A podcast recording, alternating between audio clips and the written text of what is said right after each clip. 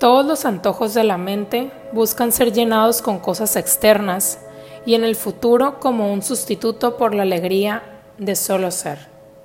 Eckhart Tolle. ¿Qué te mantiene despierta en las noches? Cuando te detienes y te escuchas a ti misma, ¿cuál es tu más grande aspiración? Si supieras que no puedes fallar, ¿qué harías? Si te quedara un año de vida, ¿qué es lo que harías con él? ¿A dónde irías? ¿Qué deseos cumplirías? ¿De qué te liberarías si esta fuera tu única oportunidad? ¿Qué ha esperado expresar tu alma que aún no le has permitido? Todas y cada una de nosotras tenemos deseos y muchas veces hacemos como si no existieran. Ponemos a otros por delante y nos dejamos en el olvido. Y a medida que más los evadimos, más se van acumulando. Entre más los reprimimos, más nos sentimos atrapadas. Nuestro propósito es expresarnos completamente, ser quienes somos y quienes venimos a ser, ser auténticas y ponernos primero que a nadie, no ponernos como tapete ni como trapo y tomar el sartén por el mango. Cuando no lo hacemos y pasamos toda nuestra vida cediendo, ocultando nuestros deseos, y no haciéndonos caso, aquí es cuando vienen problemas de alimentación, de alcohol o incluso drogas. En cada caso es diferente, pero ellos vienen a hacer más suave nuestro dolor, a esconder aún más que no estoy queriendo reconocer algo. Nos ayudan a ocultar nuestra verdad. Incluso pueden manifestarse con solamente tristeza, o alguna depresión.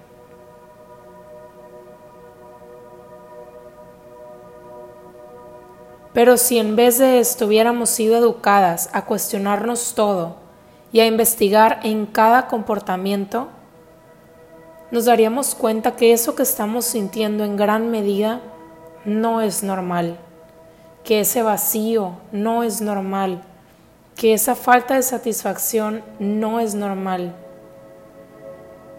Y en vez de enfocarnos en lo que estamos comiendo, hay que empezar a enfocarnos en qué nos está comiendo. ¿Qué es esta vida sin una historia? Las historias son las que nos ayudan a conectar con las personas y nuestras propias historias se convierten en nuestras vidas entrelazadas con nuestras identidades.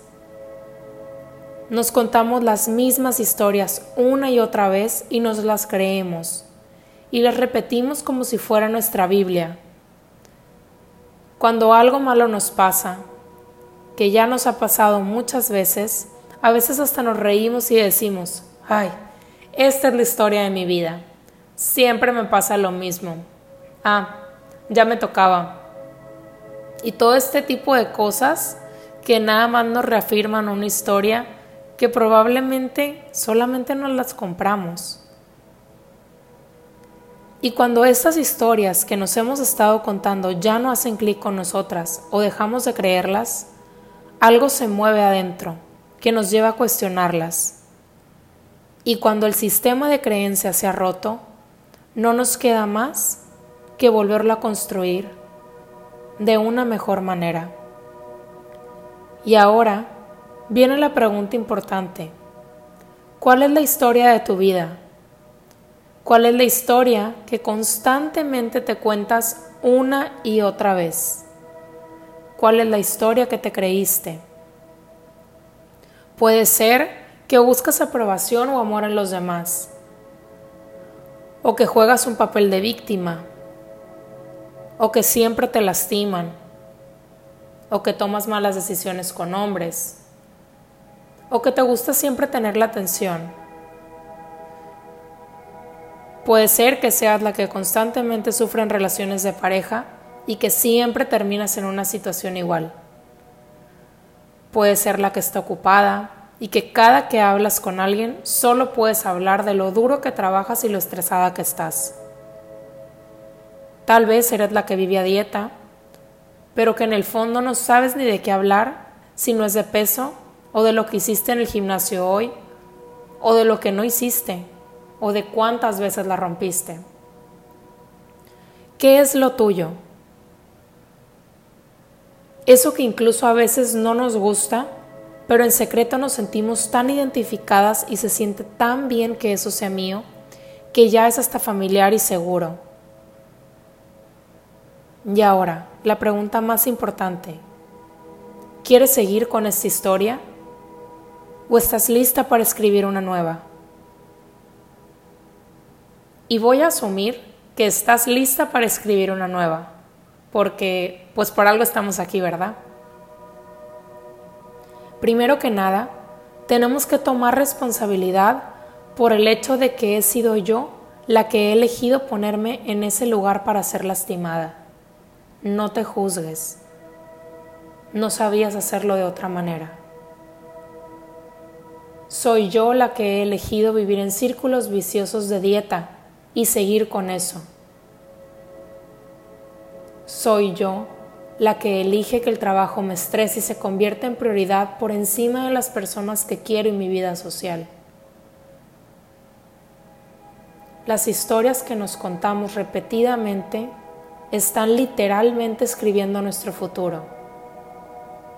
Y ahora, escribe tu vieja historia en una hoja de papel y si quieres escribir también a qué eventos te, te sientes atada con eso, o a qué personas o qué pensamientos.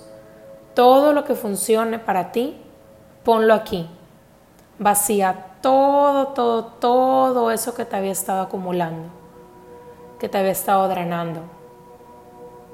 Y una vez que hayas terminado, toma esta hoja y léela en voz alta, solamente para ti. Y una vez que termines, dices lo siguiente decido dejar ir esta historia y esta versión que ya no resuena conmigo.